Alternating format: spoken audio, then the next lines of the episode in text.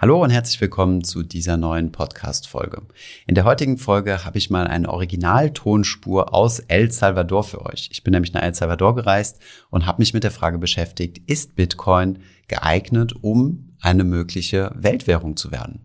El Salvador ist das erste Land, was den Bitcoin als offizielles Zahlungsmittel eingeführt hat und ich habe mich vor Ort mal umgehört, wie das denn so ankommt und wie das Ganze funktioniert. Wir haben auf unserem YouTube-Kanal übrigens auch eine kleine Doku zu meiner Reise produziert, wo man auch nochmal originale Interviews mit El Salvadorianern findet.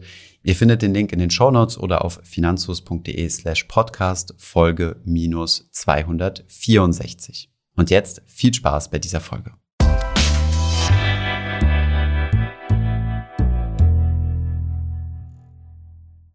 Hat Bitcoin das Potenzial, eines Tages die neue Weltwährung zu werden? Hillary Clinton hat das ja schon gesagt, indem sie zum Beispiel gesagt hat, dass der Bitcoin den Dollar als US-Währung bedroht.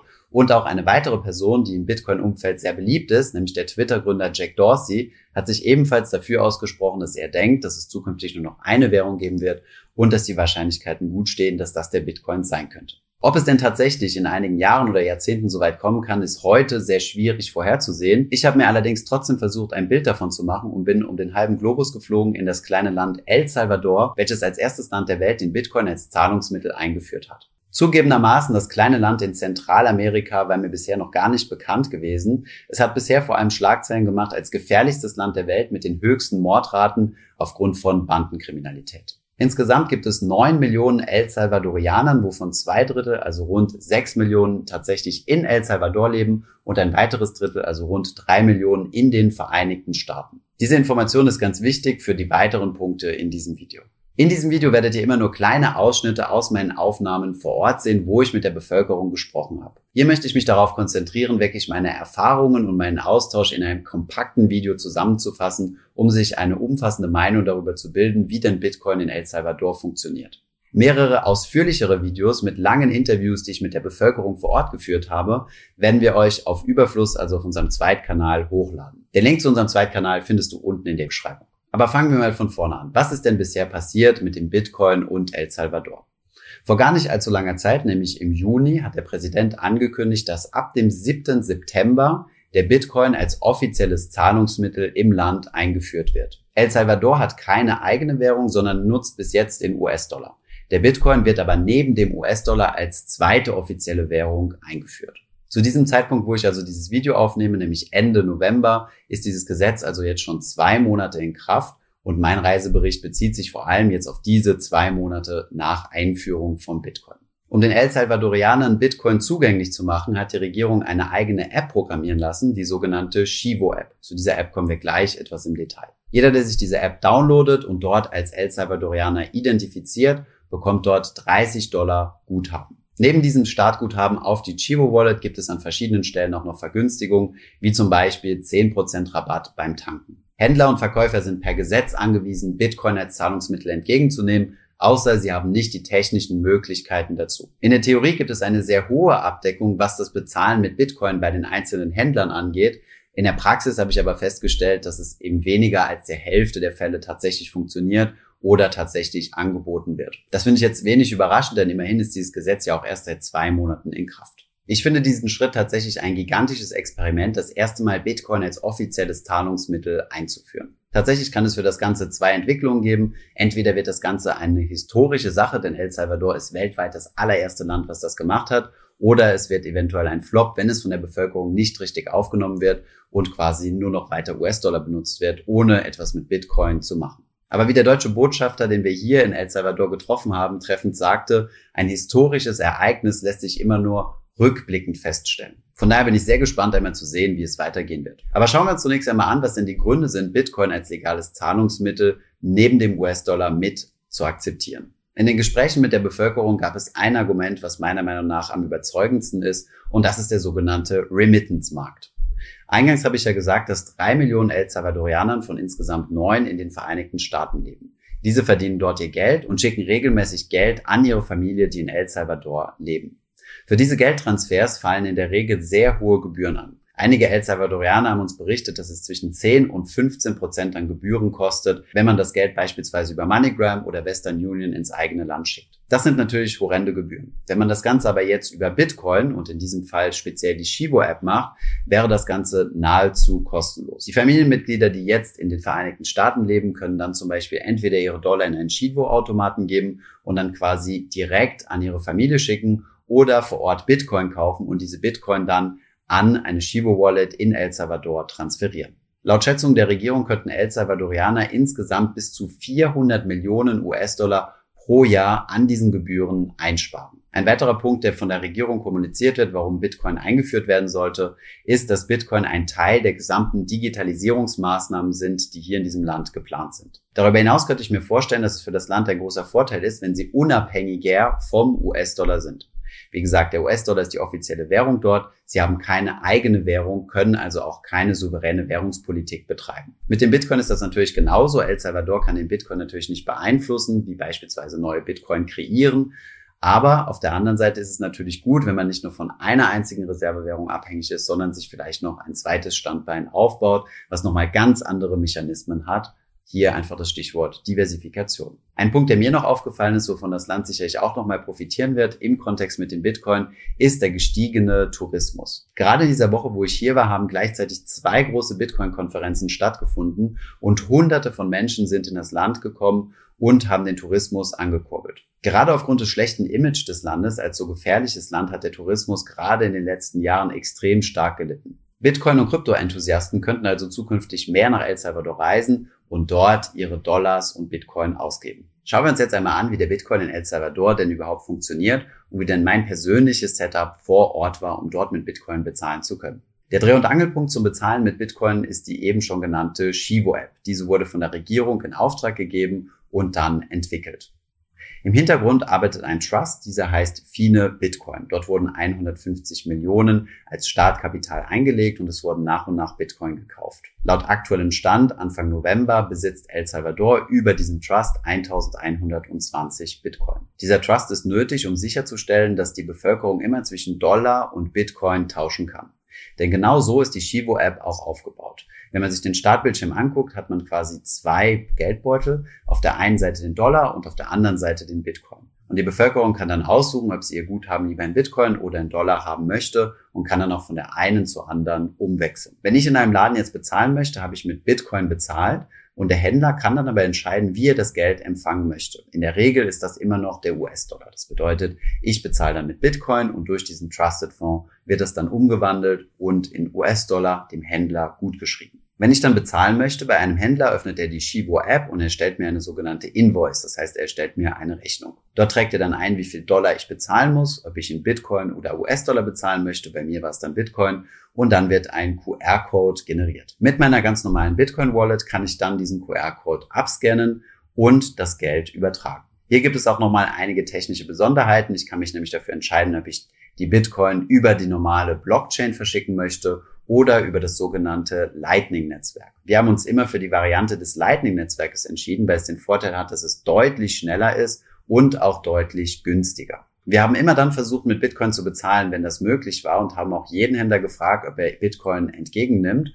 Und das Ergebnis ist so durchwachsen. An einigen Stellen kann man sehr schnell und sehr professionell mit Bitcoin bezahlen. Das ist aber meistens der Fall bei großen Konzernen. Beispielsweise bei McDonald's, bei Starbucks und bei amerikanischen Unternehmen. Diese nutzen in der Regel aber nicht die Chivo App, sondern eine andere Wallet beziehungsweise eine andere IT-Infrastruktur. Denn die Chivo Wallet hat noch meiner Meinung nach und auch mit der gesamten Gruppe, mit der wir gereist sind, zu der ich später noch mehr sage, einiges an Kinderkrankheiten. In mindestens 50 Prozent der Fälle, wenn ich mit Bitcoin bezahlen wollte und man mir einen Chivo QR-Code gezeigt hat und ich diesen dann gescannt habe, gab es technische Probleme. Zunächst einmal wird in meiner ganz normalen Wallet bestätigt, dass die Lightning Bitcoin Zahlung durchgegangen ist aber in der Shibo Wallet gibt es keine Aktualisierung. Das heißt, der Händler bekommt erst nach vielen Minuten eine Bestätigung, dann, wenn wir schon lange los waren. Die El Salvadorianer sind hier erfinderisch und haben dann einfach die Bestätigung, die ich auf meinem Handy hatte, abfotografiert und das hat dann als Nachweis gereicht, dass die Bezahlung tatsächlich durchgegangen ist. Darüber hinaus ist der Wechsel zwischen einer Bitcoin-Zahlung und einer Bitcoin-Lightning-Zahlung extrem schwierig zu finden. Sowieso erscheint mir die App sehr stark darauf ausgelegt, überwiegend Dollarzahlungen richtig abzuwickeln. Hinzu kommt, und das müssen wir auf diesem Kanal natürlich ansprechen, ist, dass sehr viele, vor allem junge Menschen, mit denen ich gesprochen habe, diese App zum Traden benutzen. Das bedeutet, sie schieben regelmäßig US-Dollar zu Bitcoin rüber und wieder zurück und versuchen dann die Kursschwankungen abzupassen und hier Geld mit zu verdienen. Zu sowas sollte eine App natürlich nicht unbedingt verführen. Unsere Erfahrungen hier vor Ort mit der Chivo Wallet sind also relativ durchwachsen. Es gibt zwar die Möglichkeit, wie bei Bitcoin üblich, es ist ja ein Open Source Netzwerk, dass man mit einer anderen Wallet bezahlen kann. Die Synchronisation in Shivo rein beziehungsweise Zahlungen aus Shivo raus auf andere Plattformen funktioniert allerdings noch nicht sehr reibungslos. Ich persönlich musste häufiger Zahlungsprozesse abbrechen und zum guten alten Dollar greifen. An dieser Stelle noch mal ganz kurz zu meinem eigenen Setup, nachdem ihr mich ja sehr viel in der Community über Instagram gefragt habt. Ich habe zu Hause eine eigene Node aufgesetzt. Das ist ein sogenannter Raspberry Blitz. Wen das interessiert, den verlinken wir das Ganze unten in der Beschreibung. Und diesen habe ich dann mit einer ganz normalen Bitcoin bzw. Bitcoin Lightning Wallet verbunden. In diesem Fall habe ich Blue Wallet benutzt. Man kann aber beispielsweise auch Wallet of Satoshi benutzen. Dort habe ich mir dann eine eigene Reise-Wallet mit 500 Euro im Gegenwert in Bitcoin draufgepackt und dann vor Ort ganz einfach mit dem Handy bezahlen können. Wenn ihr mehr dazu wissen wollt, wie man sich so etwas aufsetzt und ein bisschen mehr technische Details wollt, dann können wir dazu gerne mal ein weiteres Video machen. In diesem Fall schreibt es uns einfach unten in die Kommentare. Soweit einmal zur Funktionsweise kommen wir jetzt einmal zum Punkt, weswegen ich überhaupt nach El Salvador gereist bin, nämlich um die Frage zu beantworten, wie denn der Bitcoin von der Bevölkerung insgesamt aufgenommen wird.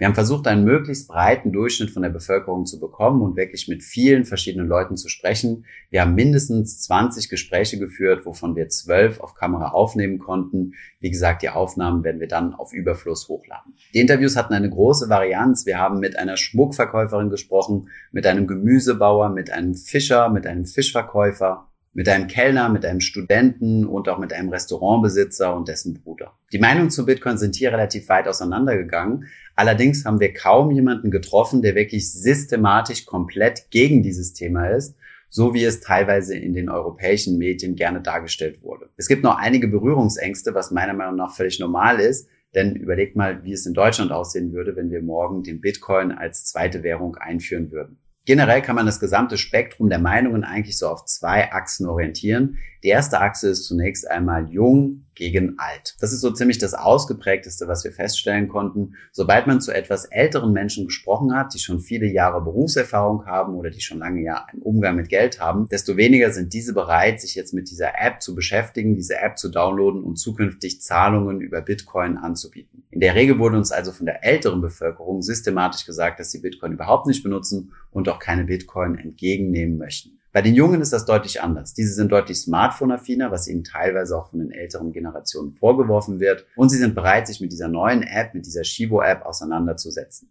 Die zweite Achse, an der man sich orientieren kann, die etwas weniger stark ausgeprägt ist, die ich persönlich aber schon feststellen konnte, ist, dass es einen Unterschied gibt zwischen mittelständisch beziehungsweise etwas reicheren Haushalten und den tatsächlich sehr armen Haushalten. Die etwas reichere Bevölkerung ist deutlich offener gegenüber dem Bitcoin und setzt sich auch mit der Thematik etwas stärker auseinander. Bei der ärmeren Bevölkerung, mit der wir leider nur sehr oberflächlich kommunizieren konnten, wurde das Thema Zahlen per Bitcoin sehr stark abgelehnt. Wir sind etwas in die Favelas reingegangen, so weit wie das halt sicherheitstechnisch möglich ist und haben gefragt, ob wir filmen können. In der Regel wurde unsere Frage abgelehnt. Das heißt, die Leute wollten nicht gefilmt werden. Deswegen mussten wir sie halt außerhalb der Kamera befragen, wie sie zu Bitcoin stehen. Und sie standen dem Ganzen, wie gesagt, sehr kritisch gegenüber. Zunächst einmal, weil nicht jeder ein Smartphone besitzt. Und dieses braucht man ja, wenn man die Shibo Wallet benutzen will. Und zweitens, da solche Transaktionen ja Datenvolumen kosten. Also wenn man bezahlen möchte, muss man ja irgendwie ein Netz haben. Und das kostet natürlich. In El Salvador wird sehr viel mit aufladbaren Prepaid-Karten gearbeitet. Und da braucht man natürlich etwas Geld, um sich Datenvolumen zu kaufen. Darüber hinaus ist mir eine große Skepsis gegenüber der Regierung und auch beispielsweise gegenüber Banken aufgefallen. Das hat uns auch eine Präsidentin einer Bank hier in El Salvador bestätigt, die sagte, es gibt zwar kostenlose Bankkonten, die jeder El Salvadorianer eröffnen könnte, allerdings gibt es eine sehr, sehr große Skepsis dem Land beziehungsweise den Banken gegenüber, sodass Menschen gerade aus den untersten Bevölkerungsschichten diese Bankdienstleistungen nicht nutzen.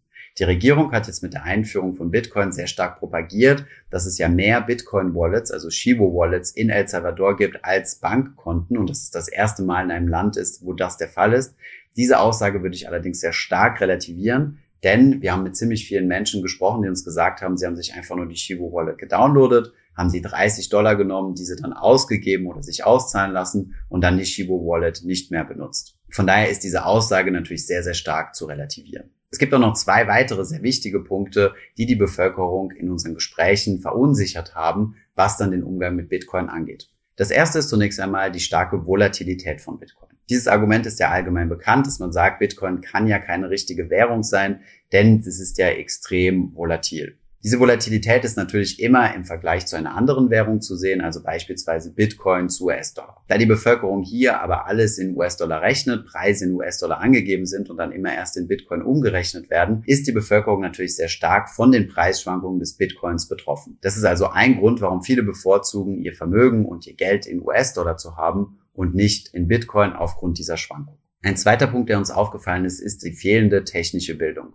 Sehr viele haben Angst, sich mit der Thematik auseinanderzusetzen und haben noch nicht genug technische Erfahrung, um dieses ganze Shivo- und Smartphone-Universum zu verstehen und erst recht nicht das gesamte Bitcoin-Universum. Ich hatte beispielsweise ein interessantes Gespräch mit einem Kolumbianer, der Friseur und Barbier ist und der sich die Shivo Wallet nicht downloaden konnte, das heißt keine Bitcoin-Payments seinen Kunden anbieten konnte, weil er Kolumbianer ist und diese Shivo Wallet nur erstmal für El Salvadorianer ist. Ich habe ihn dann darüber aufgeklärt und habe es ihm auch gleich gezeigt, dass das Bitcoin-Netzwerk ja offen ist und nicht nur auf Shivo begrenzt. Habe ihm dann eine Wallet gedownloadet und die Getränke, die wir getrunken haben, direkt per Lightning, also per Bitcoin, an ihn bezahlt. Diese Art der finanziellen Bildung ist meiner Meinung nach extrem wichtig, damit die Bevölkerung versteht, wie denn die Volatilität zustande kommt und wie sicher denn das Ganze ist und wie man dann mit dieser ganzen Technologie umgeht und vor allem, was auch die Vorteile sind und auf der anderen Seite natürlich auch die Risiken, um das Ganze zu benutzen. An dieser Stelle möchte ich euch jetzt nochmal eine Zusammenfassung und meine Meinung geben, wie ich das Ganze denn jetzt mit Bitcoin und El Salvador sehe. Ich habe viele Gespräche führen können, wie beispielsweise mit Ministern, beispielsweise der Wirtschaftsministerin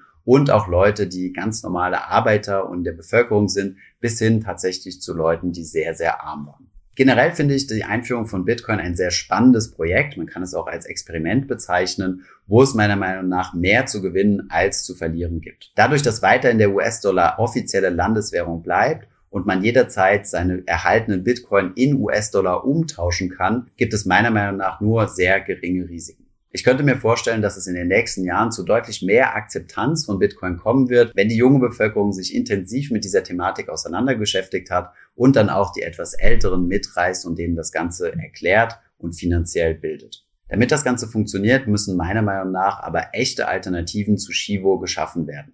Denn es gibt extrem gute Bitcoin-Wallets, die deutlich besser funktionieren mit deutlich weniger Kinderkrankheiten. Und die Großkonzerne, die hier aktiv sind, wie beispielsweise McDonald's, nutzen sowieso eine andere Technologie. Auf der einen Seite ist natürlich schön, so ein Startguthaben von 30 Dollar auf Shibo zu bekommen. Auf der anderen Seite finde ich es aber auch wichtig zu verstehen, dass Bitcoin eine Open-Source-Sache ist und dass es hier konkurrierende Wallets geben kann und dass man hier aus dem Konkurrenzkampf gewinnen kann und bessere Zahlungsmöglichkeiten bekommt.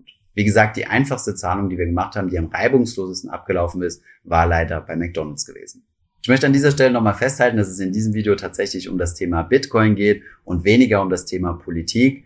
Denn hier gibt es auch sehr, sehr brisante Themen, um die wir nicht ganz drumherum kommen. Deswegen ganz kurz den Kontext unserer Reise. Wer sind denn wir und in welchem Kontext war ich in El Salvador?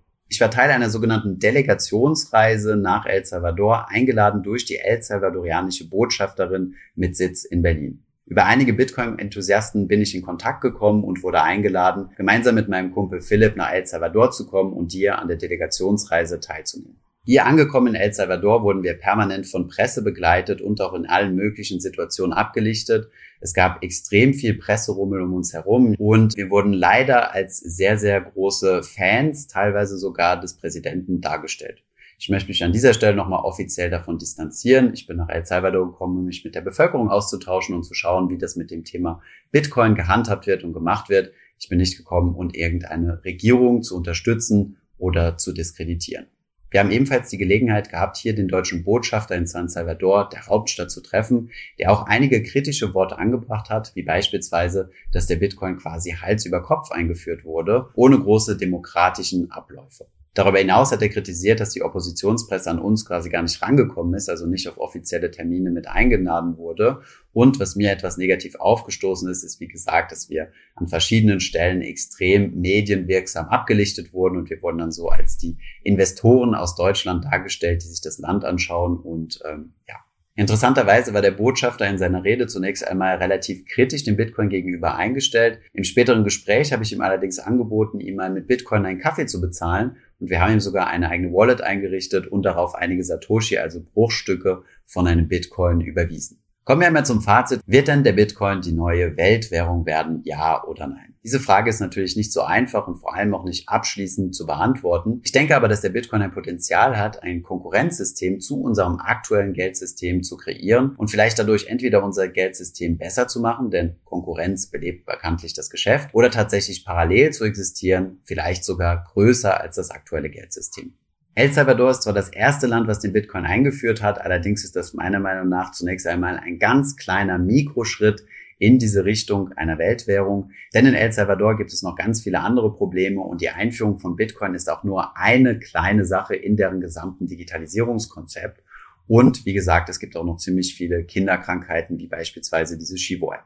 Wenn man jetzt einmal ein wenig in die Spekulation geht, welche denn die nächsten Länder sein könnten, die eventuell Bitcoin einführen, denke ich mal, dass es vermutlich nicht die entwickelten, also Industriestaaten sein werden, denn diese haben ja ihre eigenen Währungen und haben dadurch Währungssouveränität, können sich deswegen dazu entscheiden, beispielsweise Geld zu drucken und somit die Staatsausgaben zu finanzieren. Aus diesem Grund ist es wahrscheinlich, wenn es weitere Länder geben sollte, die den Bitcoin einführen, dass diese dann ähnlich wie El Salvador sind, das bedeutet Entwicklungs- oder teilweise auch Schwellenländer, die ein großes Remittance-Aufkommen haben. Das bedeutet, wo Menschen im Ausland arbeiten und ein Guthaben in das Inland schicken. Ein solcher Kandidat könnte zum Beispiel Mexiko sein oder im Gespräch mit der Wirtschaftsministerin hier vor Ort hat diese auch durchblicken lassen, dass Argentinien scheinbar ein Land ist, was sehr stark an dieser Thematik Einführung von Bitcoin interessiert ist. Ich finde das Ganze so spannend wie nie zuvor. Vielleicht werden wir tatsächlich etwas Historisches erleben, vielleicht aber auch nicht. Vielleicht wird es sehr schnell gehen, vielleicht schleichend. Ich denke, dass es eher etwas länger dauern wird, denn zunächst einmal ist die Volatilität bei Bitcoin noch sehr hoch und das hat uns auch hier die Bevölkerung bestätigt, dass das tatsächlich eine Bremse ist für die Einführung von Bitcoin beziehungsweise für das aktive Nutzen. Darüber hinaus müssen zunächst einmal rechtliche, also juristische Rahmenbedingungen für Unternehmen und Länder geschaffen werden, wie man denn wirklich mit dem Bitcoin umgeht. Das ist zum Beispiel auch hier vor Ort eine große Herausforderung für die Banken, denn diese haben ja bisher noch nie Bitcoin besessen, nie Bitcoin verwahrt und grundsätzlich mögen Banken es nicht, wenn sie etwas auf der Bilanz haben, was sehr stark an Wert schwankt. Hier gibt es auch einige Analysen von Ratingagenturen dazu. Darüber hinaus braucht es derzeit noch sehr, sehr viel technisches Verständnis, um wirklich souverän und sicher mit Bitcoin umgehen zu können. Da muss tatsächlich nochmal für finanzielle Bildung gesorgt werden, beziehungsweise es muss auch Software entwickelt werden, die möglichst einfach, intuitiv und ohne große Probleme läuft. Das war noch soweit schon mal meine Erfahrung aus El Salvador zusammengefasst, wie das Ganze mit dem Bitcoin läuft. Wie gesagt, in den nächsten Jahren werden wir vermutlich etwas mehr Erfahrung damit haben. Wenn du die ausführlichen Reiseberichte und Interviews sehen möchtest, dann schau mal auf unseren Zweitkanal Überfluss. Ich hoffe, diese Podcast-Folge hat dir gefallen. Wenn ja, dann zöger doch nicht in deinem Umfeld über diesen Podcast zu sprechen, bei Freunden und Bekannten. Ich denke, es gibt auch in deinem Umfeld viele Menschen, die sich für das Thema finanzielle Bildung interessieren oder interessieren sollten. Wenn du auf iTunes bist, würden wir uns auch freuen, wenn du uns eine positive Bewertung dalässt. Das hilft uns, den Podcast noch einfacher auffindbar zu machen. Alle wichtigen Links und Verweise findest du wie immer in den Show Notes zu diesem Podcast. Vielen Dank fürs Zuhören und bis zum nächsten Mal.